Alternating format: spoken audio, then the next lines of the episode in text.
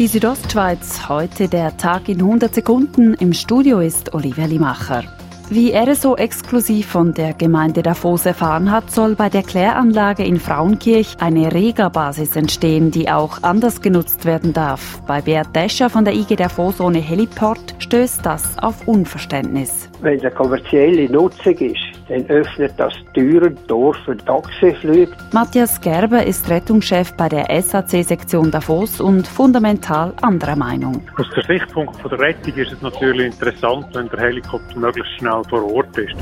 Das Thermometer steigt und steigt, auch in den höheren Lagen Graubündens. So könnte laut Mario Rindlisbacher von Meteotest Davos morgen den ersten Hitzetag seiner Geschichte erleben. Wenn man sieht, dass der Allzeitrekord jetzt schon im Juni könnte gebrochen werden, dann ist das doch sehr, sehr außergewöhnlich. Ein Ende der Hitzewelle ist bis nächsten Dienstag nicht in Sicht.